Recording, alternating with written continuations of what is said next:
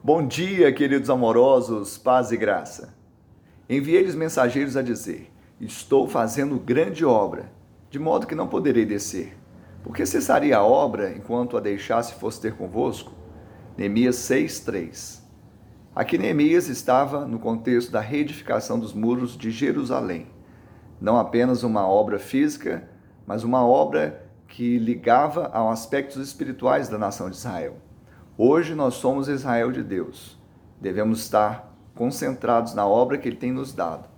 Gesem, Sambalat e Tobias eram os inimigos que se levantaram para tirar o foco de Neemias, para que ele deixasse a obra.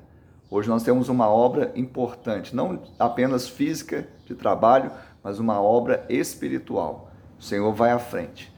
John Maxwell disse: concentre-se em suas prioridades, porque você terá de lutar por elas. Concentre-se na missão. Deus é conosco. Ele te abençoe em nome de Jesus.